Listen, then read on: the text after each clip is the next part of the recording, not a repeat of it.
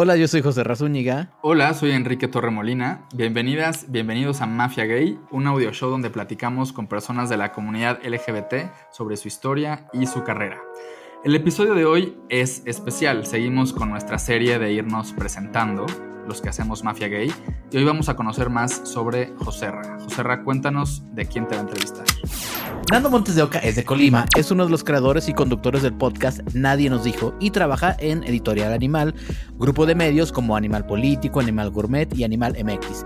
También es zar de los stickers de WhatsApp. Hoy en Mafia Gay, ser escritor, director y co-creador de Mafia Gay.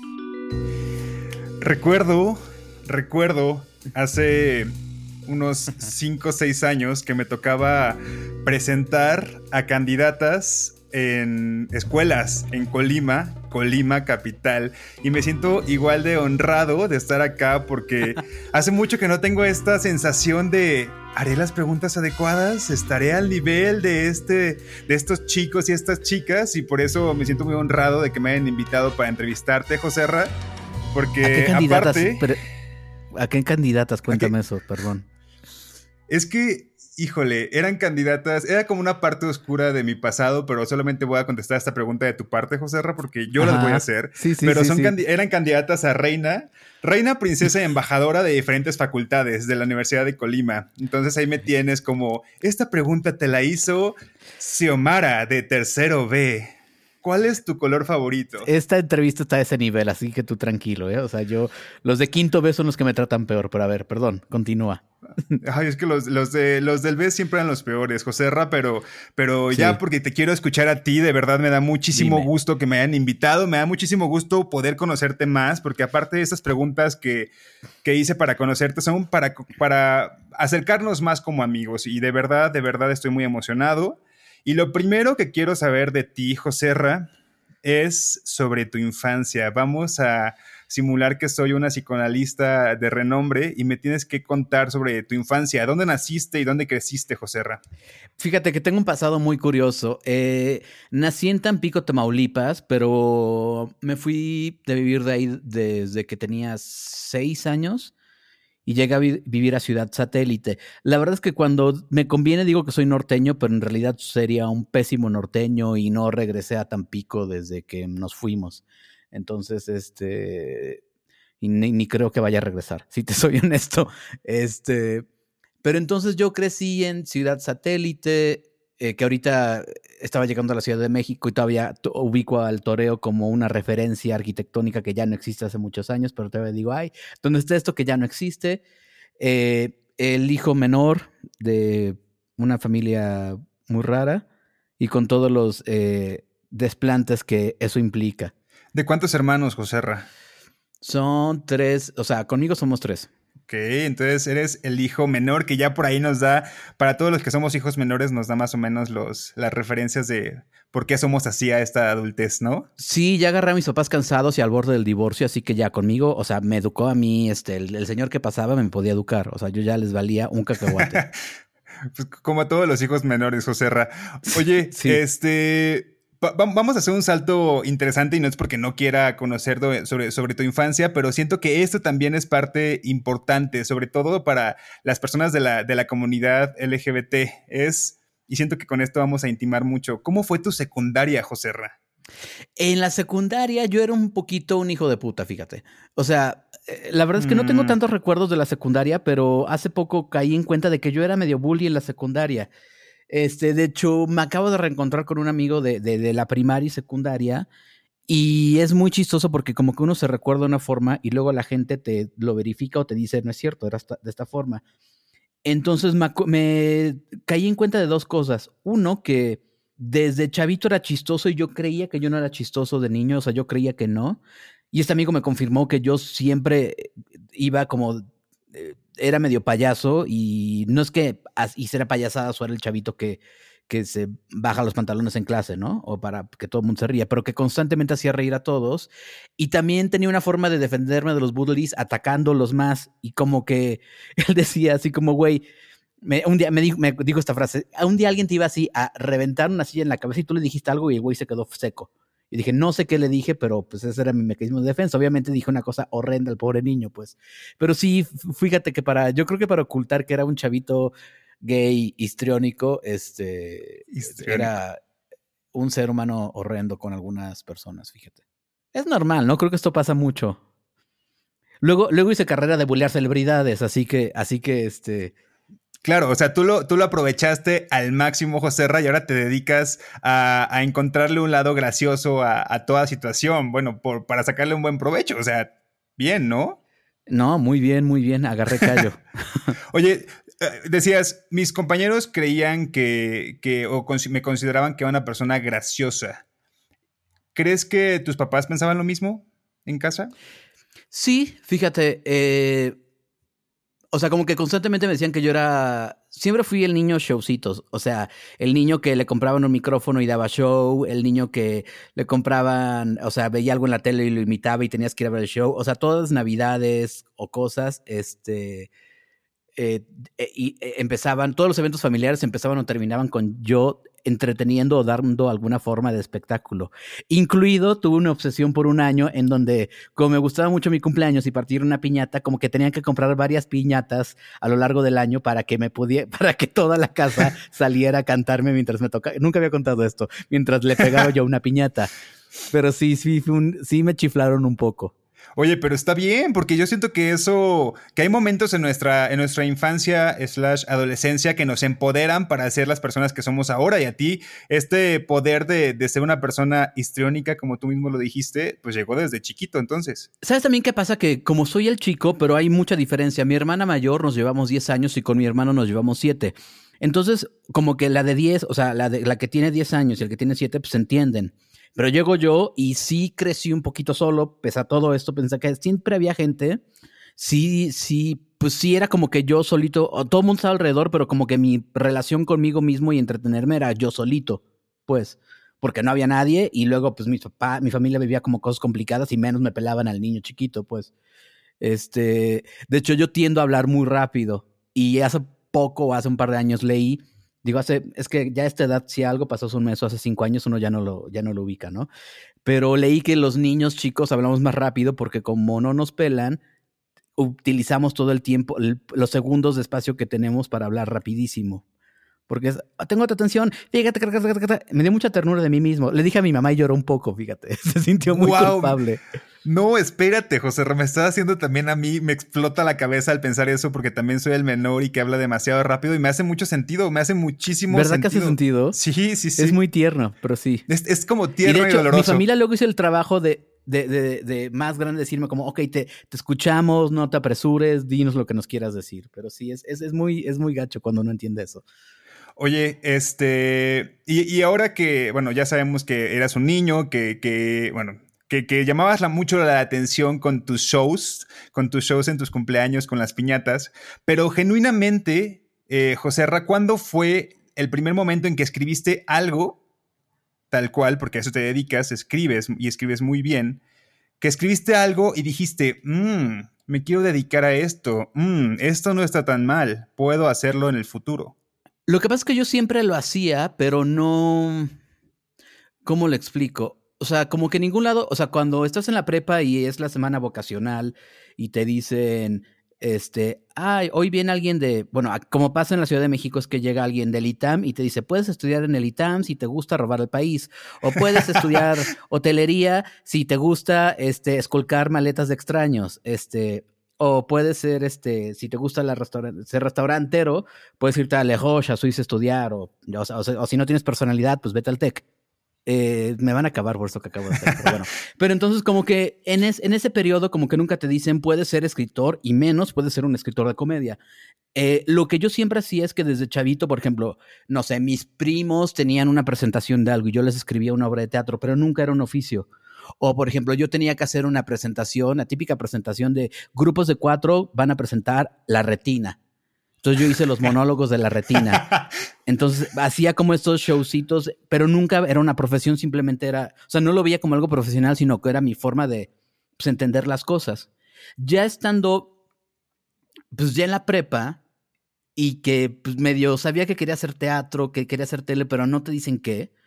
sí me acuerdo haber prestado atención y me, y me acuerdo que veía un canal que existía, que ya no existe, que se llama American Network, que llegaba por la señal de cable y en este canal salía David Letterman, Oprah y varios de esos. Y ahí yo me veía Letterman, yo creo que era de los pocos que veía en Latinoamérica a Letterman, y veía que diario tenía un equipo de 10 guionistas al final de lo que él hacía, que yo no veía dónde alguien escribía eso. Y de ahí me acordé que el cargo de guionista yo lo veía, por ejemplo, con los programas de Eugenio Derbez, de los primeros, de Derbez en cuando y Alderche Alderbez. Sí. Y me acuerdo de los nombres de haber ahí, me acuerdo ver el nombre de Gus Rodríguez. De hecho, conocí a Gus, nomás dos veces pude hablar con él antes de que muriera, y le dije, yo aprendí que, que podía ser escritor de comedia gracias a que vi tu nombre en un lado, porque no te lo dicen en la prepa, no te lo dicen en ningún lado. Entonces, este, y es bonito, o sea, si conocen a alguien que de alguna forma los influye, sean agradecidos con esa persona. Entonces, eh, como que ahí aprendí, como puedo ser escritor, puedo vivir de hacer la tele, pero tampoco te dicen dónde. Entonces, estudié en, tuve un semestre de comunicación en la Anáhuac, en donde saqué 10 en todo y no aprendí nada. O sea, no me acuerdo de nada, o sea, yo nomás pasaba el tiempo y tenía 10 en todo y dije, estaba muy aburrido y me metí a una escuela que se llamaba Centro que era una escuela nueva de cine y tenía fama de que, de que los chicos se pintaban el pelo y se drogaban, y sí, pero sí eran muy interesantes. ¿Y, entraste por eso o entraste porque dijiste aquí puedo escribir o por ambas? Entré porque era el único lugar que encontré que hablaba de cine como una forma de arte, que hablaba de escribir como con profesionalismo y que eh, me, no sé, también no sé, por, no sé qué me convenció de llegar ahí. Fue un examen de admisión muy difícil, o sea, cosas como, digo, esto está mal, pues, pero hoy en día, pero sí, el director de la carrera me decía así como, o sea, sí sabes que eres gay, ¿verdad? Y yo sí. O sea, sí, nada más de ver mi examen este, psicológico que te hacen. Ah, este, porque esta es una escuela muy de heterosexuales, ¿no? Entonces no sé si te vaya a ser agresivo para ti. A eso me dijo, este, y luego le dije, pues no, cuando abran la escuela gay de cine me avisas, ¿no? Me dijo, no, bueno, buena pregunta, te estaba, te estaba probando. Entonces, ¿ubicas la película Whiplash? No. Perdón. Whiplash es, es, eh, es, ganadora del Oscar sobre este baterista que tiene un maestro que lo tortura. Ah, ok, ya, ya, ya. En español, bueno, sí la ubico, sí la ubico ya, ahora que me das el contexto. Los tamborazos del destino. pues así yo me tocó una escuela con esa formación artística y la verdad es lo mejor que me pudo haber pasado. O sea, lo recuerdo con mucho cariño, con mucho rigor por lo que es escribir, con mucho pasión por lo que era. Y pues tal cual ahí aprendí que pues sí hay gente que vive de escribir y que vive bien. Este, y sí, ahí aprendí que yo era de los pocos que hacía comedia. O sea, porque todo el mundo me acuerdo que llegaba con. Ya, o sea, la escuela es así, alguien así entregaba un corto que era él pintando con su pene. Esto es literal. O alguien, este, había un corto que era en blanco y negro abrazando un tanque de gas. Ese también lo vi. Y yo era el único que llegaba con un chiste. O sea, dejando de lado la profundidad que de repente muchos en la universidad, quienes estuvimos como escribiendo o haciendo lo más relacionado a cine, pues como nos íbamos como por la parte más profunda, ¿no? O sea, tú te animaste a irte como... Alguien se quiere suicidar. Los cortos de estudiantes siempre alguien se quiere suicidar en la madrugada. Ajá, sí, siempre alguien, corto? Ah, sí, alguien está llorando bajo la lluvia en una lámpara que hay en el centro de la ciudad. O sea, eso siempre pasa, pero qué, qué chido que al final... Eh, te inspiraras por, por, el texto que dice guionista en un programa que todos veíamos, que al fin de cuentas, bueno, Eugenio Derbez lo veíamos todos, o sea, mucha gente en México en los noventas, y que tú justo aparte de fijarte en, el, en, lo que estabas viendo de contenido, también te fijaste en los créditos, y creo que eso es algo súper, súper importante, ¿no? Para inspirar y para buscar y para encontrar, pues hay que fijarse en los detalles, y tú te fijaste que alguien era guionista, en este caso era, era Gus, este, y de ahí te animaste, pero ahora saltando, o sea, ya, ya, llegaste a centro, pero yo quiero saber si, este, Joserra, y solamente para contextualizar en, años, porque sí hice mi tarea, estamos hablando entre el 2004 y 2007, hace más de 13 años. Y yo quiero saber si en ese entonces ya te habían ya te habían pagado por algo, o sea, por un guion, o en qué momento fue lo primero que recibiste tú como guionista y que dijiste, mira, ¿Sabes cómo me pagué la universidad? Como que en algún momento, yo soy hijo de la crisis del 94. Esto significa que eh, eh, en una crisis económica que tuvo México en el 94, que es donde el peso se devaluó, donde llegó Ernesto Cedillo al poder, como que la situación económica de mi familia cambió radicalmente. Eso significa que a mí fue, yo de esta clase media este, media alta, si quieres ver. Lo que pasa es que antes la gente tenía varios coches y no era clase alta, era clase media. Pero bueno, estamos hablando de otros tiempos. Pero yo fui el único hijo que no le compraron un coche nuevo o que, o que no tenía estas opciones que sí tuvieron mis hermanos. Eh, y que yo estudié medio donde quería, pero mis papás como que hacían un esfuerzo para pagarme la escuela. Y les costó mucho reponerse de eso. De eso. Estoy hablando exacto ya 10 años después, pero les costaba todavía como mantener una, la vida que llevaban, pues. Y sí me tocó en algún momento que me dijeron, oye, pues es que la escuela, este, pues ya no te la podemos pagar. Entonces, hasta donde tú puedas seguir, sigue. Y si no, pues, perdón, vuelves el próximo semestre. Esto ya estando en centro, ¿no? Esto ya estando en centro. Entonces ahí lo que hice fue que, pues tenía cercanía con escuelas de teatro aquí en México, en Arte Estudio, con cosas del TEC. Y empecé a traducirles musicales y con eso me pagaba los semestres. Te estoy hablando que hice Footloose, Mi Saigon, este, ¿qué más? Aida, o sea, cosas de Stephen Sondheim, este, Sweeney Todd, o sea, traducí estos musicales que me tomaban dos meses y con eso que me pagaban, pues podía pagar una parte del semestre, por ejemplo. Pues es así me pagué hasta donde pude de la escuela. Luego ya como que tener una licenciatura en cine dije, pues no, no, no le vi el caso, este, y empecé a trabajar, pero desde, esas son de las primeras que me acuerdo, pero antes de eso seguramente algo hacía que me pagaban, pues. Oye, antes de pasar justo a, la etapa en la que ya somos adultitos y trabajamos y ya nos graduamos de la universidad, platícame cuál fue el primer, el primer show que, que, escribiste, ¿lo recuerdas? O sea, que adaptaste o que escribiste o como, como, bueno, más bien que adaptaste, porque me estás hablando de que adaptabas este, y traducías musicales. Entonces, ¿cuál fue el primero? Ay, pues algo así profesional, profesional en escena. No, puede ser, puede, ser no profesional, ¿eh? Puede ser que te encontraste con un teatro allí en, no sé, es que no sé si centro está ubicado donde mismo que ahorita, pero ahí cerca de tu universidad y dijiste, ¿quieren hacer un musical? Yo te lo, yo te lo adapto. O sea, no importa que no sea profesional. Pues, por ejemplo, desde la prepa eh, abrí un grupo de, había un grupo, una clase de teatro y yo hice el cielo, moví cielo, mar y tierra para que esa clase se hiciera de teatro musical. Entonces yo abrí un grupo de teatro musical ahí, que de hecho sigue al día de hoy en la Escuela Sierra Nevada, este, y siguen montando un musical al año. Este, de hecho, ahorita antes de la pandemia iban a hacer la sirenita y me invitaron como para decir, ah, eres de la generación que inició esto. Entonces, este, Pero recuerda exactamente el título, o sea, ¿cuál fue este? Porque al final vamos a hacer un concurso justo para que la gente se lleve en quinto de prepa. Ajá. Dirigí en quinto de prepa el diluvio que viene.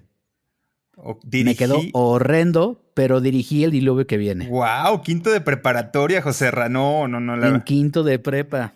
En sexto me pidieron, ah, me, me, convencieron de actuar, hicimos Vaselina y era yo Dani.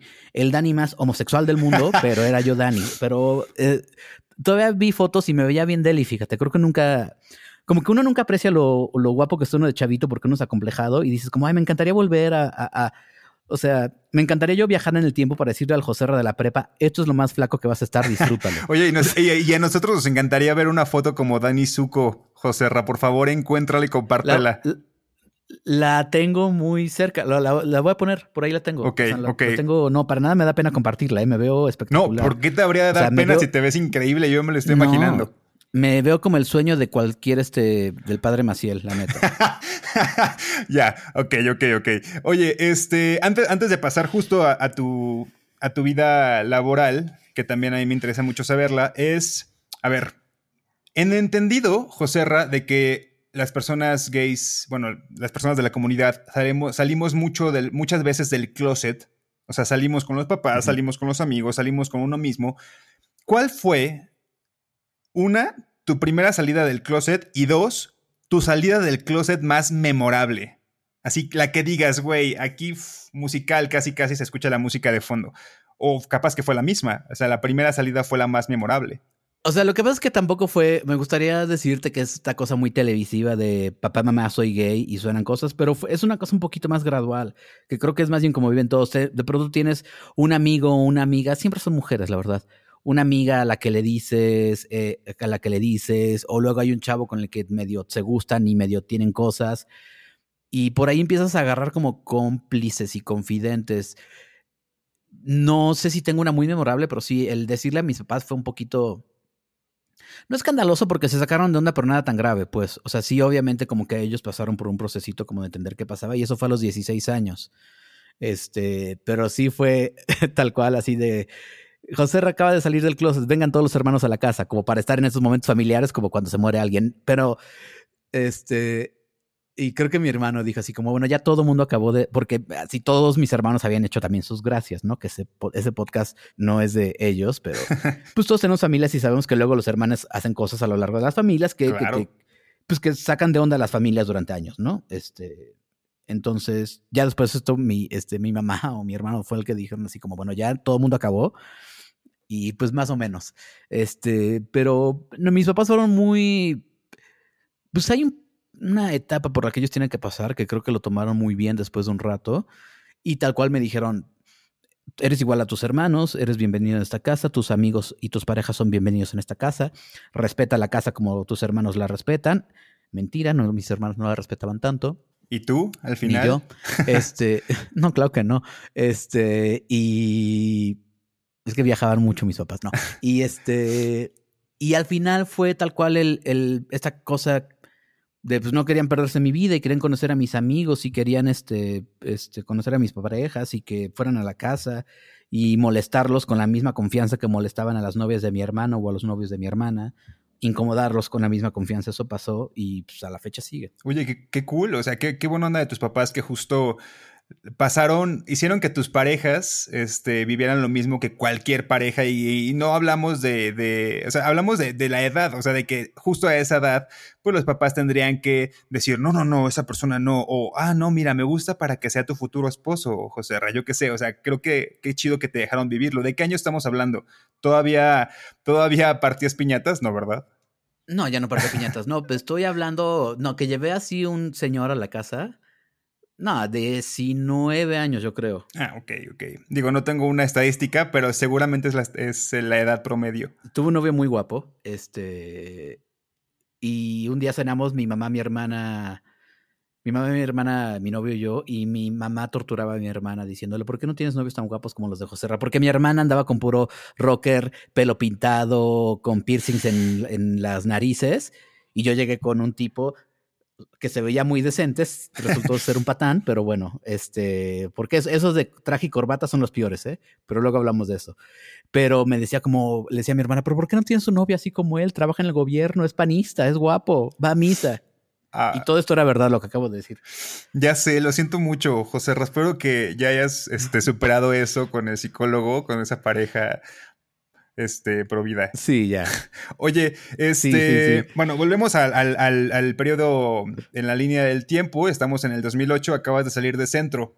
¿Cómo llegaste? Porque según tu, biografía, eh, que te stalkeé en redes sociales, llegaste a, uh. a I, este, a crear la sopa. ¿O en el 2008 o me estoy equivocando? En realidad, hice un programa que se llama Yes Mediodía en China, que, que, más bien es 2008, Yes Mediodía en China, creo. Ok. Puede ser. Yo soy muy malo con los años, pero bueno, primero eh, trabajé en un programa que se llamaba Yes Mediodía en China en Sony. Este, trabajé ahí nada más una temporada eh, con una productora que llegaba a México, que era una, una casa de producción venezolana. el programa pues, estaba muy bien, eh, nos cancelaron. en 2007 ya en China, gracias, gracias a Fer, nuestro productor, que ahorita ya me corrigió. Y la sigue, me acuerdo que todavía nos iban a renovar y todavía me fui ese verano a este, Los Ángeles. Eh, porque aparte es muy bonito, porque crecer es, primero quieres viajar y no tienes dinero, luego tienes dinero para viajar y no tienes tiempo. Claro. Pero bueno, entonces cuando ya tuve dinero para viajar, me fui a Los Ángeles y fui a ver a Jay, los programas de Jay Leno, Jimmy Kimmel, Craig Ferguson, como para aprender cosas. Este, por ahí me dieron así tours y cosas y nos cancelaron después de que volví de mi viaje hice un programa que se llama Mexico's Next Top Model y de ahí como hubo un break en donde trabajé en Televisa, nunca he dicho en qué programa. Entonces, este, ¿Lo vas a decir hoy o jamás? no, no lo voy a decir. Tiene, un día que emborracharme en persona para que digan qué programa de Televisa trabajaba. Y tal cual, con la misma productora que habíamos hecho ya es media en China, me hablan a decirme, oye, tenemos esta franquicia la que, quiero que la hagas. Entonces fue de por su... Ah, más ahí yo...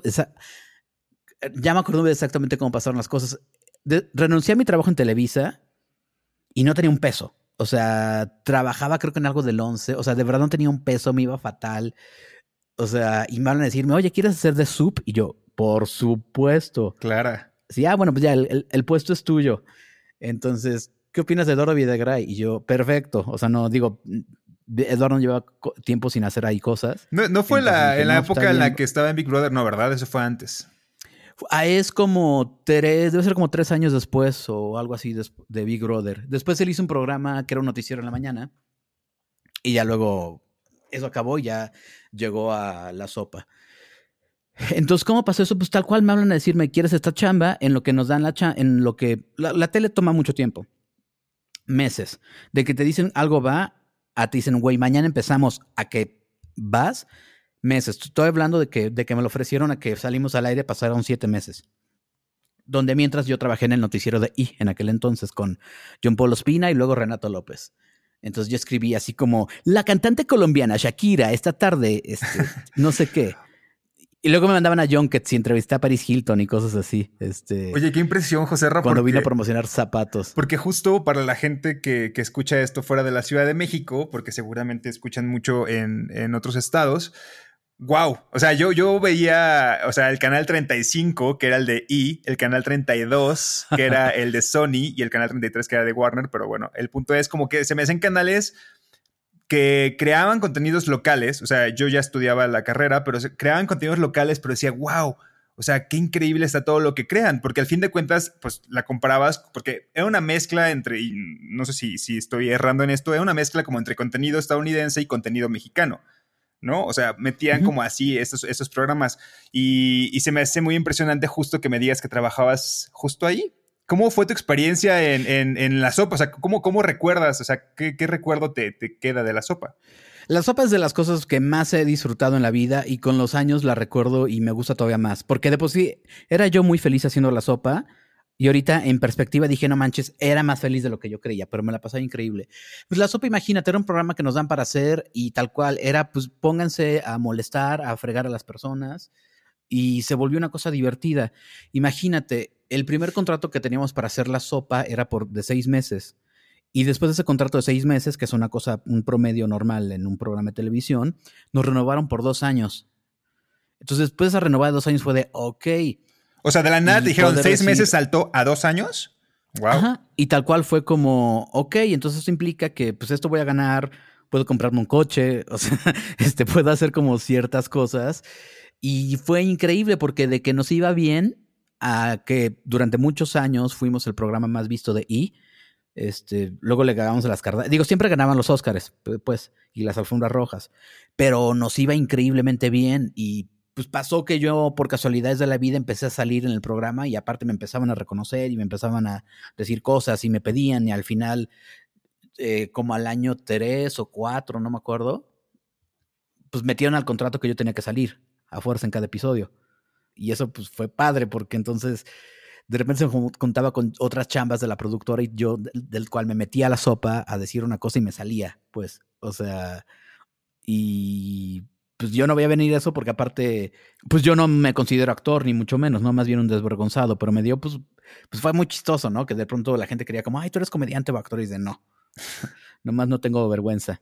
Fue muy chistoso porque como que un día Eduardo y yo como que me acuerdo desayunando en el último año que hicimos, como que los dos caímos en cuenta que como que si eso se acababa en ese momento estábamos en paz. Y se acabó.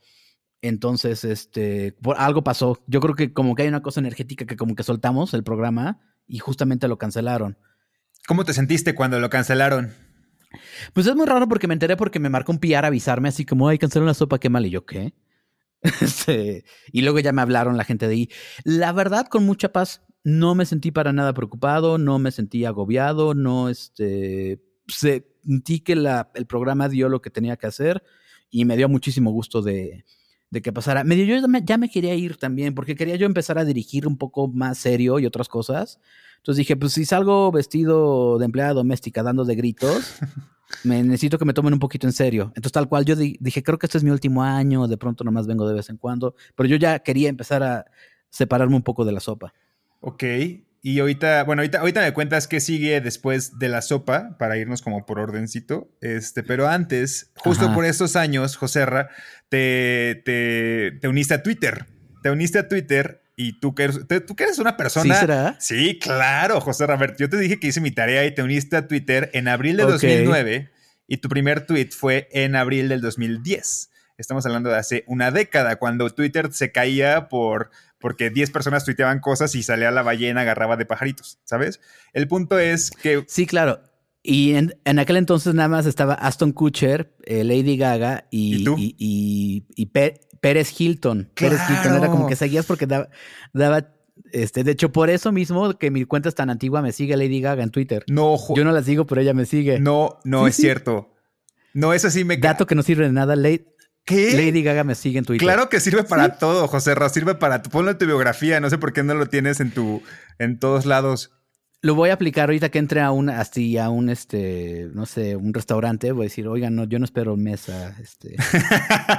Oye. Me sigue Lady Gaga. Pero justo traje a, esto porque, pues, chequé cuándo fue tu primer. O sea, tú que eres una, una persona muy graciosa, aparte en Twitter, y que Twitter puede ser un dolor de cabeza, pero bueno, volvamos a los inicios de Twitter. Tu primer tweet, y por eso quiero que me digas qué significa para ti este primer tweet. No te preocupes, ¿eh? no fue nada malo, si no, no lo diría. O tal vez sí. Agárrate. No, espérame. El primer tweet que hiciste se fue literalmente Bye Bye Birdie. Fue lo primero que tuiteaste. Bye Bye Birdie. Ajá, claro, fue en mayo del 2010, un año después de crear tu cuenta, como que, como que tuviste un año para decir, ¿qué chingado se hace en esta aplicación? ¿Qué voy a tuitear? Y este fue tu primer tweet. Por eso quiero que recuerdes a tu José de hace una década y digas, ¿por qué habrás tuiteado eso? No sé, ¿sabes qué puede ser? Que Bye Bye Birdie es un musical, no particularmente famoso, pero me acuerdo que si eso es lo primero que tuiteé, entonces yo estaba viendo Mad Men. En Mad Men, que es de esos años, hay un episodio muy famoso en donde recrean la entrada de Bye Bye Birdie, que es Anne Margaret cantando esa canción, viendo una cámara, y hay toda una serie de episodios de Mad Men en donde tratan de imitar para un anuncio el inicio de Bye Bye Birdie. no sé, yo creo que por ahí va la cosa. Si ven esa escena de Anne Margaret cantando Bye Bye Birdie, es de las secuencias más bonitas que van a ver en el cine. Este, y hay una serie de episodios de Mad Men. Y hay una escena muy bonita en donde el personaje gay de Mad Men, de los únicos que hay, y lo sacan luego, luego, este, que es un director de arte, describe cómo es que está, eh, este personaje le habla a la cámara. Entonces yo creo que tiene que ver con Mad Men, fíjate. Órale, pues habrá, que hacer match con las fechas a ver si sí. Y este, y qué dato tan. Bueno, a mí se me hace como un dato curioso justo saber cuál es el primer tweet de las personas. Y ya que tocamos ese tema de los musicales, eh, José Rap, ¿cuál es para ti el musical, uno, el que más te gusta y qué significa, qué significa para ti? ¿Por qué te gusta tanto? Ay, tengo varios. Este. Probablemente Pippin. Eh, el autor de Wicked Stephen Schwartz tiene un musical de los 70 que se llama Pippin, que es existencialista. ¿Y por qué me gusta mucho? Porque no sé, no es particularmente famoso Pippin, pero pues habla de la búsqueda de un hombre de tratar de ser feliz y ser trascendente. Entonces, me acuerdo que la primera vez que lo vi en teatro en Nueva York, pues me hablaba tanto a mí que de verdad yo quería parar. O sea, yo quería parar la función y decir, o sea, esto es un truco, ¿verdad? Me están hablando, porque me estaban pasando cosas que yo dije, ¿se están poniendo de acuerdo o qué? Sobre todo porque a Pippin al final de la obra acaba en que para que sea trascendente lo van a quemar. Eh, porque va a ser un gran número musical. Y yo pensaba, claro, esto es lo que quiere la gente de mí, eso, es lo que esta industria demanda, que te quemen para el entretenimiento de los demás. Literalmente tienes que dar la vida para entretener a los demás. Mm. Y estoy un poco, me, aunque me duele un poco, estoy un poco en paz con eso, de que eso, de que eso va, este, de que de esto va un poquito esto, ¿no? De crear ídolos para destruirlos. Y no que yo me considere un ídolo para nada, ¿no? Sino va de entregarle tu vida a, algo que finalmente sí es un poco ingrato. Eso y ahorita tengo una fascinación. Yo estoy enamorado de Stephen Sondheim y todo su trabajo. Me gusta, ahorita me gusta mucho después de haberla visto una obra que se llama Follies, que me, parecía de hueva porque era de viejitos hablando de cómo se amaban de jóvenes. Eh, Follies habla de pues, las cosas que no haces y que y habla de quién creías que ibas a ser de chavito y quién terminaste siendo. Lo increíble de Follies es que se trata de una noche de estas bailarinas tipo Follies que hacían burlesque. Se juntan después de muchos años, ya están grandes, y se juntan porque van a tirar este teatro. Y a la par que esa noche están bebiendo y hablando de las historias de antes, aparecen al lado de ellos los fantasmas de ellos de jóvenes. Y es muy fuerte ver cómo están ahora y cómo alguien al lado, siendo la versión de hace 20 años de esta persona, dice otra cosa muy distinta. Me pareció muy doloroso. O sea, se acabó la obra y tuve que quedarme tres minutitos sentado porque dije, o sea, no me, puedo, no me repongo de esto. O sea. Oye, y si llegara en tus sueños una noche de estas, ¿tu José Ra de hace 20 años se sentiría orgulloso?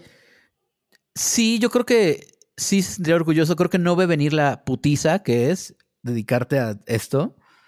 Este, porque de repente cuando eres joven y dices como, ay, la gente no duerme. Cuando trabaja, cuando eres adulto y trabajas, no duermen. X. No, o sea, lo ves como muy romántico, pero cuando es uno el que no está durmiendo y cuando es uno el que tiene que subirse de un avión para llegar a una junta, para no sé qué cosa, o sea, cuando ves esas cosas dices, ok, si es un poco más cansado de lo que yo creí y el mundo y como que te dicen así, como ah, en, el, en, el, mundo hay gente medio cretina que te hace la vida difícil. Hasta que te, no te topas con esa gente y dices, ah, ok, de esto hablaban todos. O sea, entonces es muy...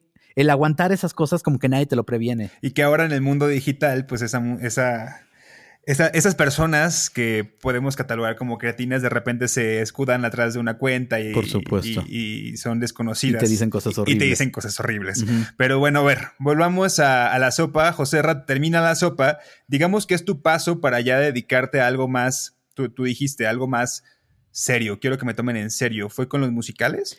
Pues no, a la par, justamente en esos dos años que la, a la sopa le empieza a ir bien.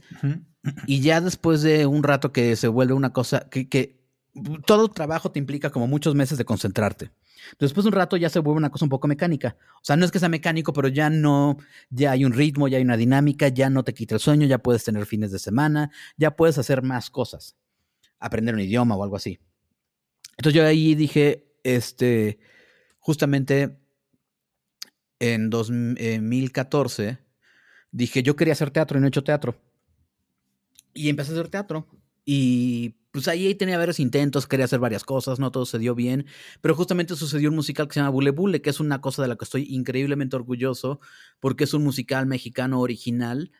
la gente que nos escucha tiene que saber que en México no se hacen muchos musicales nuevos de acá y que peguen menos. ¿Y por qué me puedo presumir que pegó? Pues porque íbamos por seis funciones y duramos seis años. Y abrimos franquicias en Monterrey y en Guadalajara, entonces como que justamente a la par de hacerte, de hacerte, le dije, pues sí quiero pues, empezar a empujar a hacer teatro y más que sea una cosa o la otra, fueron cosas en paralelos. Por eso te digo que se vuelve tan cansado, porque de repente ahorita durante la pandemia tomé eh, eh, eh, me di cuenta pues que llevaba varios años trabajando de lunes a lunes. O sea, porque si finalmente un domingo pararte, ir a ver tu función de teatro, es trabajar de alguna forma u otra. Por supuesto. Entonces, aunque sí descanso y todo, sí pensé el, no he parado en muchos años de, de, trabajar de lunes a viernes en la tele, en las noches llegar a escribir teatro para montar las obras durante el fin de semana, como que sí, pues es cansado, pero vale la pena. Digo, ya he podido descansar un poco más ahorita que estamos encerrados. Ya, ya era necesario, José Ra. Creo, creo que sí. Oye, y cuéntame, es, bueno, has mencionado dos proyectos que, que, son muy importantes para ti. Bueno, se escucha conforme los platicas. Eh, Luego dicen que yo siempre pongo como dos, dos, grandes cosas que uno tiene que elegir entre ellas y me gustaría que me dijeras cuál es tu proyecto que más te llena de orgullo. Y no quiere decir que los demás no, simplemente cuál es el que más te, te apasiona contar o el que recuerdas con más cariño. Hay una obra que hice que me tardé muchos años en escribirla y porque no era parte de mi comedia natural, que es una obra que se llama Quiero volverme supernova que me gusta mucho porque es íntima, es, es, es yo, es la primera vez, porque una cosa uno entretiene y uno en la comedia pues hace reír a la gente y medio dejas ver quién piensas, pero esta obra habla articuladamente de quién soy yo y lo que pienso. Y está en un contexto de, o sea, se trata sobre un albergue de estrellas infantiles.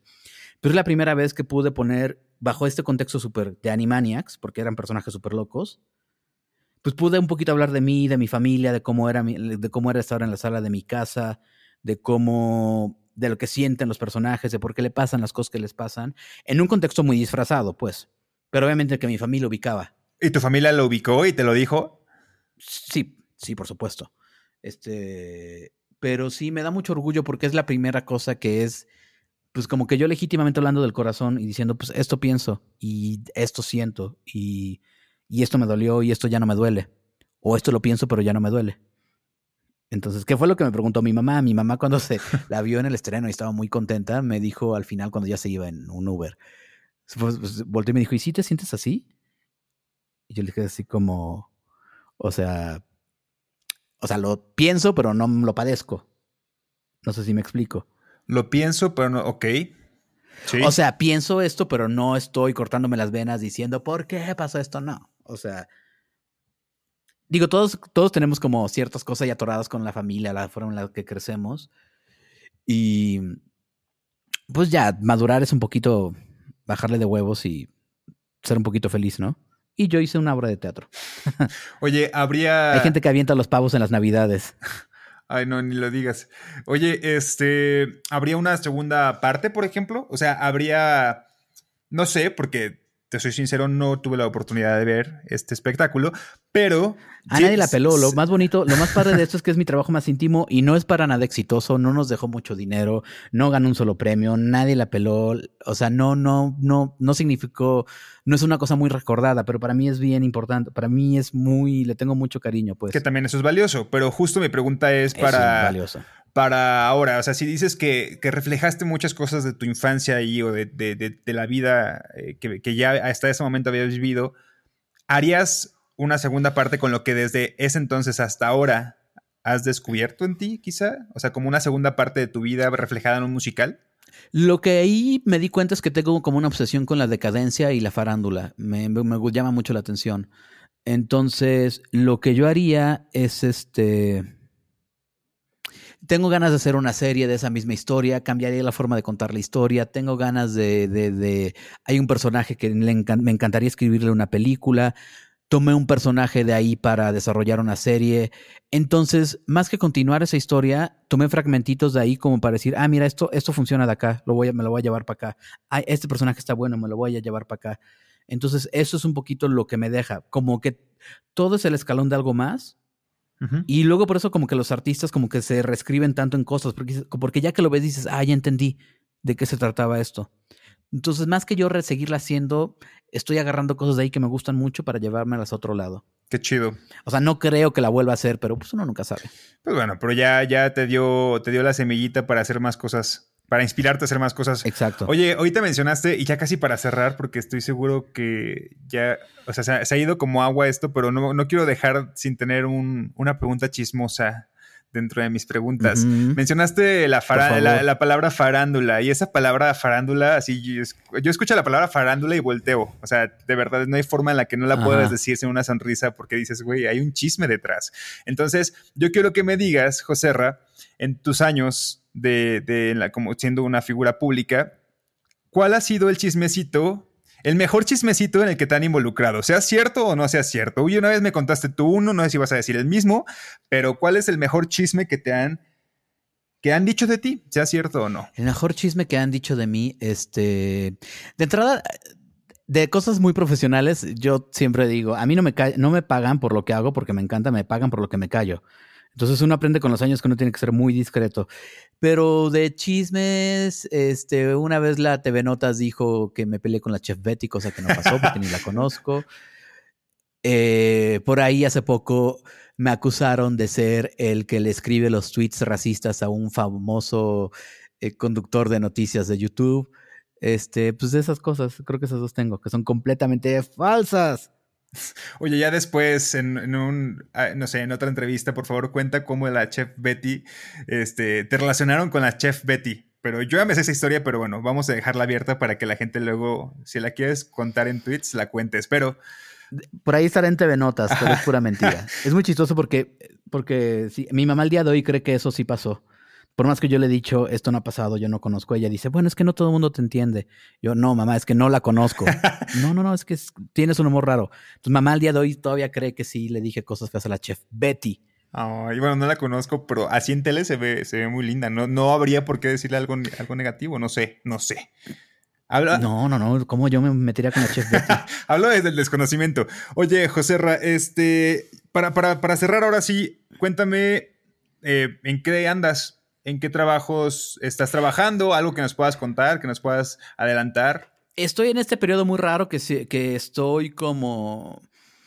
Eh, pasan cosas muy raras. La televisión y el cine uno desarrolla durante mucho tiempo proyectos por escrito y luego te tardas en ver que esos proyectos salgan a la luz. Entonces estoy ahorita en un periodo en donde estoy esperando que le den luz verde a una serie y a una película y a otra serie y este sí planeando más teatro, estoy escribiendo un musical en Estados Unidos, lo cual es bien bonito. Entonces, pero pues como que la pandemia ha retrasado esos planes, pero pues el teatro seguirá. Y estoy eso como en un periodo que pues yo ya me tocaba que era un poquito encerrarme, generar ideas para luego volver con estas ideas. Entonces ahí me siento un poquito como esperando que venga una película, esperando que aparezca la serie, preparando el musical en Estados Unidos para cuando eso se pueda, pues en algún momento de los próximos dos años. Este, y pues haciendo la mafia gay. que está increíble. Está increíble. Oye. Que aquí está la mafia gay. Que, somos la mafia gay. Oye, este, José Ra, ¿A qué persona de la comunidad LGBT admiras? Ay, ¿sabes qué lo peor del caso? Que yo he hecho esa pregunta muchas veces y no tengo una buena respuesta. Y no quiero llenarme de, de, de cebollazos. Pero ¿sabes en quién pensé mucho y que no ha venido a la mafia gay, pero tenemos que traerla pronto? Le tengo mucho respeto y cariño a una chava trans que se llama Ari Vera, que trabaja en personas trans en situación de cárcel o privadas de la libertad, porque no se dice reclusas. Bueno, gente trans que está en prisión. Entonces, este, me valoro mucho eso porque un día, fíjate, viendo teatro penitenciario, estábamos adentro de, la, de Santa Marta Catitla viendo un eh, Ricardo III y había una chava trans ahí en la prisión de hombres. Y fue, me impactó mucho porque fue el, ¿cómo? O sea, ¿cómo, cómo, cómo, cómo, cómo, cómo permitimos que eso esté pasando, no? O sea, ¿cómo hay una mujer trans con los vatos ahí encerrados? No sé, me, me, me, descolocó. Durante, al día de hoy sigo descolocado. Y conocer a Ari, que ojalá pronto pueda venir al, programa, hablar de eso me parece, me parece alucinante que alguien se dedique a eso. Me parece muy cañón que haya gente, como el mismo Enrique también, que, pues que tengan que trabajar toda su vida para arreglar lo que los demás hacen mal. Me impresiona mucho. Qué fuerte, es verdad. Tienes, es, es una gran bueno, pesada forma de escribirlo, pero no deja de ser cierta. sí. Sí, sí, sí. sí, sí, Oye, este, ¿dónde, Joserra, dónde puede seguirte la audiencia de Mafia Gay? Pues en arroba Zúñiga, en Twitter, Facebook si quieren, soy muy aburrido en Facebook, este, Instagram, este, no tengo TikTok, no sé, donde quieran, ahí estoy. Sí, síganlo porque de verdad sí es muy divertido y puede por, ahí te voy a echar las preguntas que no pude decirte para continuar conociéndote, José Ra, pero me dio muchísimo gusto que me dieras la oportunidad, que nos dieras la oportunidad de conocerte más. No, gracias, era para, pues para mí es bien padre que luego la gente, porque uno asume que todo el mundo te conoce y dices, no, pues porque estos dos güeyes tienen un programa, un podcast. Yo creo que Enrique ya podría reintegrarse a la conversación. Claro, sí, yo quiero que Enrique este, nos diga. Dicen, ¿por qué estos, porque estos dos güeyes con estos perfiles están, tienen un programa juntos? Pues, pues hay un algo. ¿Por qué? porque no, no hay razón. Aquí estoy. Me gusta mucho tu respuesta de, de Ari Vera. Y sí, sí la vamos a invitar. Oye, Nando, muchas gracias por estar hoy con nosotros, por ser nuestro entrevistador invitado.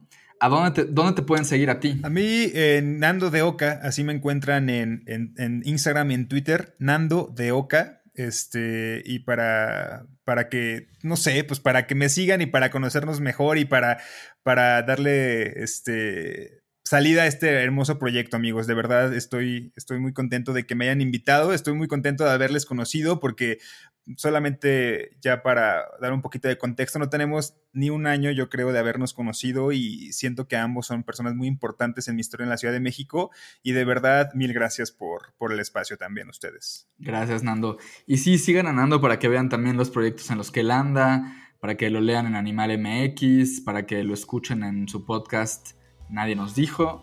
Y pues bueno, yo soy Enrique Torremolina. Y pues yo fui José Ra. Gracias Fer, gracias Nando, gracias Enrique.